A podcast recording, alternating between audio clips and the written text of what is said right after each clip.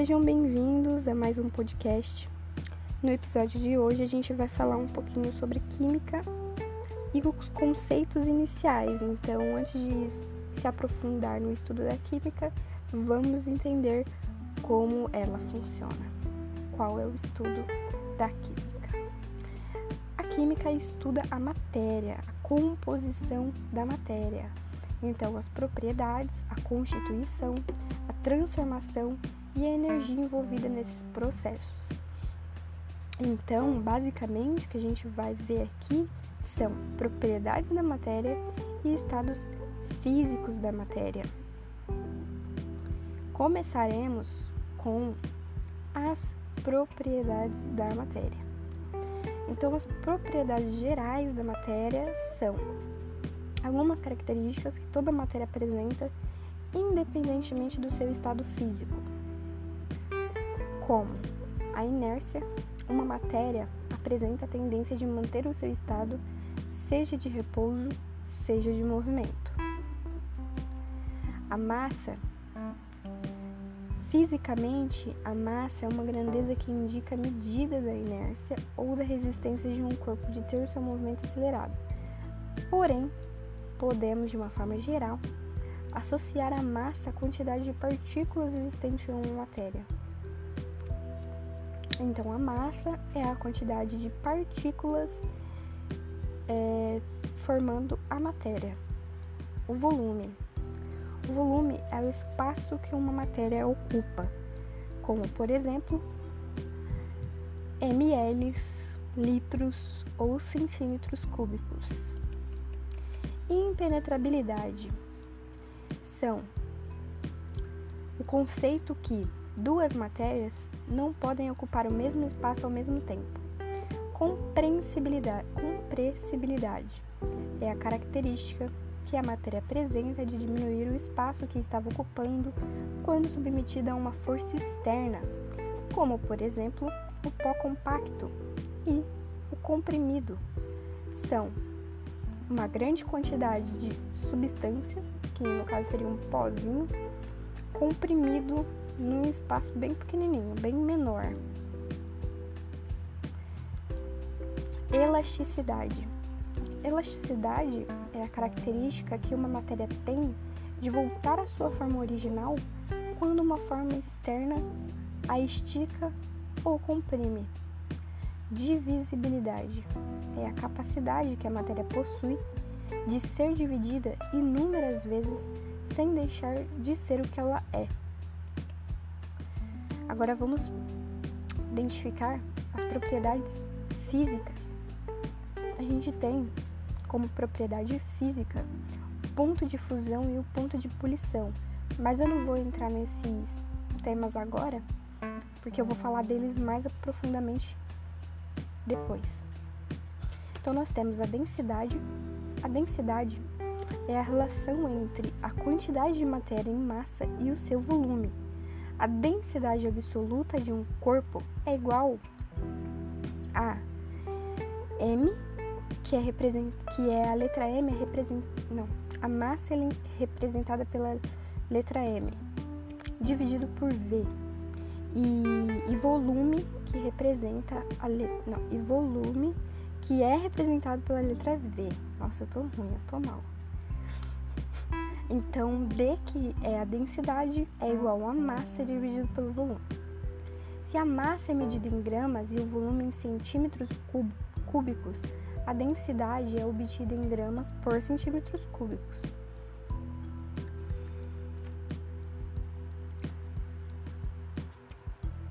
Solubilidade é a característica que uma determinada matéria apresenta de dissolver outra.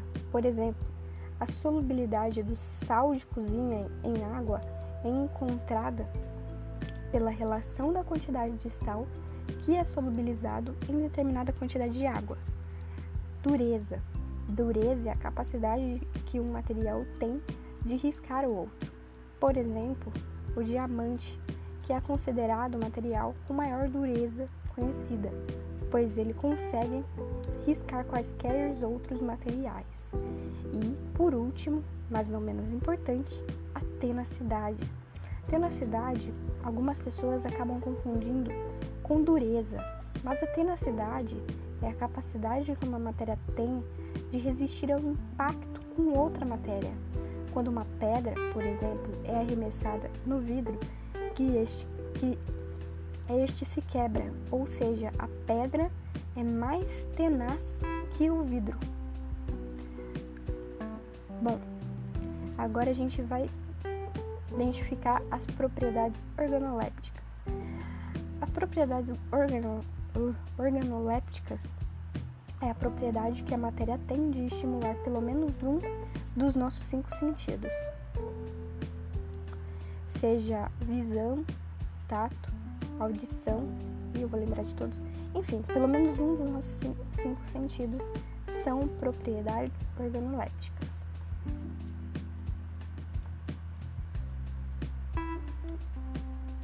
Agora a gente vai falar um pouquinho do sistema. O sistema é o objeto de estudo químico, qualquer que seja, havendo matéria, que é uma substância ou uma mistura. As substâncias são formadas por um único tipo de componente, por exemplo, átomo, moléculas atômicas, que possuem suas propriedades constantes e definidas. Então, as substâncias é, por exemplo, a água pura. E as misturas é o material formado por duas ou mais substâncias, onde não possui propriedades físicas, físicas e constantes. Fenômeno físico. É, o fenômeno físico é o fenômeno onde Havendo uma modificação da matéria, não há surgimento de novas substâncias, como por exemplo, se você rasgar ou amassar uma folha de papel, ferver ou congelar a água.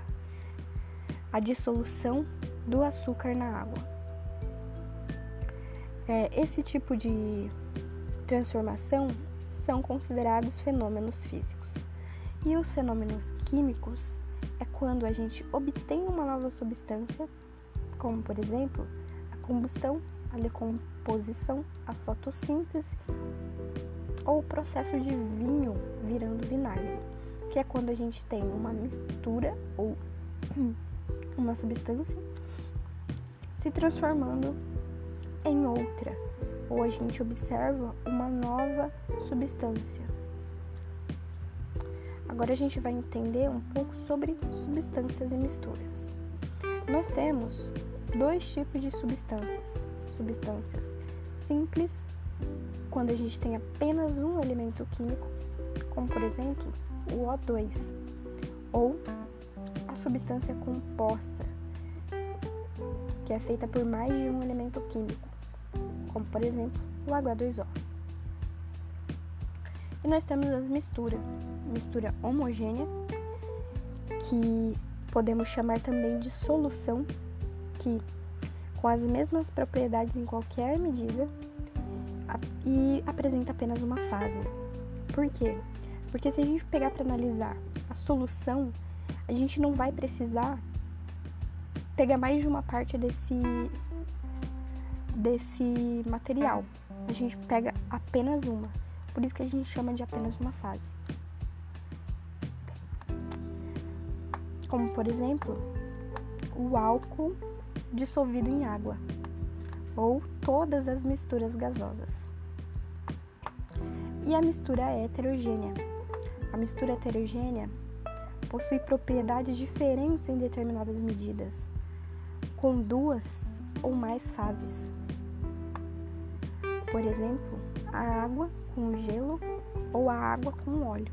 Perceba que na água com gelo a gente não tem uma homogeneidade. Então, a gente chama de mistura heterogênea. E a água com óleo, que não misturou por completo todas as substâncias. Então, a gente tem ali duas fases. Certo. Beleza. Deu pra entender, né? Beleza. Agora a gente vai analisar ou revisar os estados físicos da matéria. Nós temos três tipos de estados físicos na matéria: sólido, líquido e gasoso. A gente tem um processo chamado endotérmico. Endo, que significa dentro, e térmico, significa calor ou energia. O endotérmico significa ganho de calor. Então, é quando eu pego uma mistura, uma substância e adiciono calor. Nesse processo vai haver é, o estado sólido para o líquido, que a gente vai chamar de fusão, o estado líquido indo para o gasoso, que a gente chama de vaporização. Só que a gente chama de vaporização, mas tem três outros termos, que é a evaporação, a ebulição e a calefação. A evaporação é quando evapora naturalmente. Por exemplo, quando a gente pega uma roupa molhada e pendura no varal. Com o tempo, aquela água vai evaporar. Esse é o processo que a gente chama de evaporação. Ebulição é quando a gente induz o calor e a gente atinge o ponto de ebulição, induzindo calor. Quando você pega uma, por exemplo, quando você pega uma panela com água e coloca no fogão para esquentar. Já a calefação é quando eu tenho uma chapa quente, por exemplo, e deixo cair uma gota de água. Perceba que a gota de água, ela não permanece por muito tempo no estado líquido. Ela vai direto para o estado gasoso. Ela pinga e já vai para o estado gasoso. Então, esses são as, os três termos da vaporização: evaporação, ebulição e calefação. E a gente tem também quando o sólido vai direto para o estado gasoso. Perceba que o sólido ele não foi para o líquido, ele pulou o líquido e foi direto para o gasoso. Nesse caso, a gente chama de sublimação. Então, sublimação, quando eu pego o estado sólido e passo direto para o estado gasoso. Um exemplo disso é o gelo seco. Quando ele faz aquela fumaça, ele estava em estado sólido e passou direto para o estado gasoso. Outro exemplo, se não me engano, é a neftalina, que é aquele, aquela comprimidinho que a gente coloca nos guarda-roupa e ele está em estado sólido, ele está sólido e ele vai evaporando, ele vai passando para o gasoso. Agora a gente tem outro processo que é o contrário, que se chama exotérmicos. Esse processo exotérmicos, que é exo, fora, e térmico, calor ou energia, a gente perde calor. Então a gente retira calor da, daquela substância ou mistura daquele, daquela matéria. Então a gente vai ter o gasoso passando para o líquido, que a gente chama de condensação ou liquefação. Um exemplo disso é quando acontece a vaporização da água do mar que vai para a atmosfera e, e se torna líquida e vira chuva. Esse é um estado de esse é um exemplo de condensação ou liquefação. A gente tem também do líquido indo para o gasoso, para o sólido. Então, do líquido vai para o sólido, solidificação. Então, líquido para o sólido, solidificação. E do gasoso para o sólido. Sólido, novamente, o gasoso ele pulou o estado líquido e foi direto para o sólido. Nesse caso, a gente chama de ressublimação. Agora vamos ver, para a gente entrar no ponto de fusão, ebulição um pouco do que é a temperatura. A temperatura é uma grandeza física escalar, ou seja, que gradualmente aumenta, que pode ser definida como medida do grau de agitação das moléculas que compõem a matéria, substância ou mistura, que compõe a matéria, que é ou uma substância ou uma mistura. Quanto maior a agitação molecular, maior será a temperatura do corpo e mais quente ele estará e vice-versa. Então nós teremos o ponto de fusão O ponto de fusão é quando a temperatura é, marca onde ocorre a transformação do sólido para o líquido. Então, no nosso é, grau em Celsius, o nosso ponto de fusão é zero, porque o grau Celsius se baseia na água. Então, na água, né? No caso. Então, na água, o ponto de fusão da água é sempre zero. Enquanto no ponto de ebulição, que é onde a temperatura marca onde ocorre a transformação do líquido para o gasoso, é 100 graus Celsius na água. A gente também tem um conceito interessante que é a pressão atmosférica. A pressão atmosférica nada mais é quando a maior que quanto a maior a altitude, menor a pressão atmosférica e mais rápido acontece o ponto de ebulição. Então, imagina que quando a gente aquece a água, as moléculas que estão se agitando vai para cima, que vai ocasionar o ponto de ebulição, mas como a pressão atmosférica está mais forte no nível do mar, ela volta e esse processo de subir e voltar acaba atrasando, entre aspas, o ponto de ebulição. Porém, se a gente for numa montanha muito alta, como a pressão atmosférica está menor, é, esse processo vai fazer com que o meu ponto de, ponto de ebulição aconteça mais rápido, mais rapidamente. Agora a gente vai falar do ponto de ebulição, ponto de fusão e ebulição de substância pura. A gente tem um gráfico que marca o ponto de fusão e ebulição. Isso também pode estar marcado em uma tabela, mas basicamente a gente tem uma vertical indicando a temperatura e uma horizontal, uma linha horizontal marcando o tempo. Então a temperatura a gente tem aqui em graus Celsius e o tempo em minutos. Quando a gente tem zero graus Celsius, a gente vê a fusão da água, tô pegando a água como exemplo.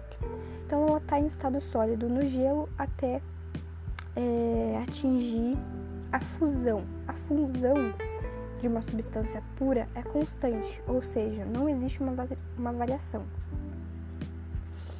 Agora, quando a temperatura começa a subir, subir, subir, subir, ela vai se transformando no líquido até atingir o ponto de ebulição. Então, aos 100 graus Celsius, no ponto de ebulição, a água atinge é, isso acontece a ebulição. A ebulição novamente é constante de toda substância, é constante. Então o líquido passa a se transformar para o gasoso. Agora a gente tem o ponto de fusão e o ponto de ebulição de uma mistura comum. Para uma mistura comum, tanto o ponto de fusão como o ponto de ebulição existe uma variação. Então, imagina que agora a gente tem uma mistura, ou seja, uma mistura com duas substâncias, ou mais. Então, a gente tem um início do, da, do ponto de fusão, que está representando uma das substâncias, e o fim da fusão, que está representando outra substância. Outra substância. Então, é, existe essa variação, não é constante. E essa variação existe tanto no ponto de fusão, tanto no ponto de ebulição para uma mistura comum.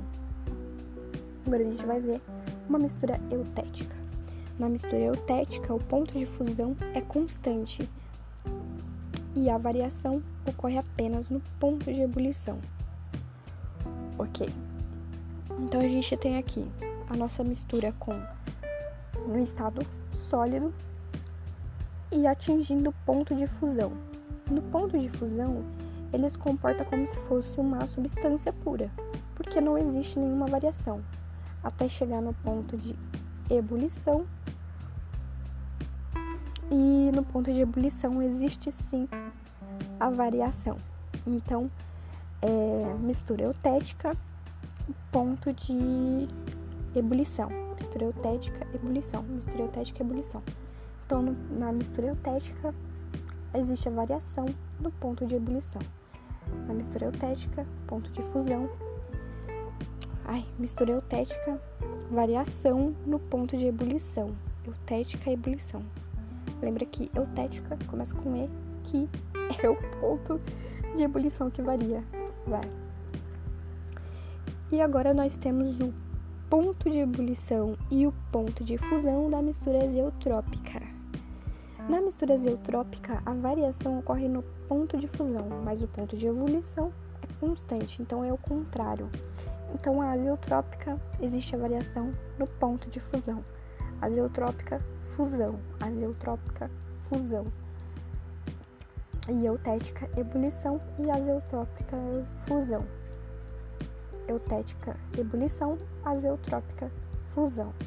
Então, é, no ponto de ebulição, vai ser constante. Nossa, eu espero que não fique muito confuso, porque isso é confuso. Mas, enfim, a mistura azeotrópica eu acho que deu para entender no ponto de ebulição, ela é constante no ponto de fusão, ela tem a variação. E é isso. A gente termina aqui. Eu espero que tenha gostado, aprendido bastante. E é isso. Bye, bye.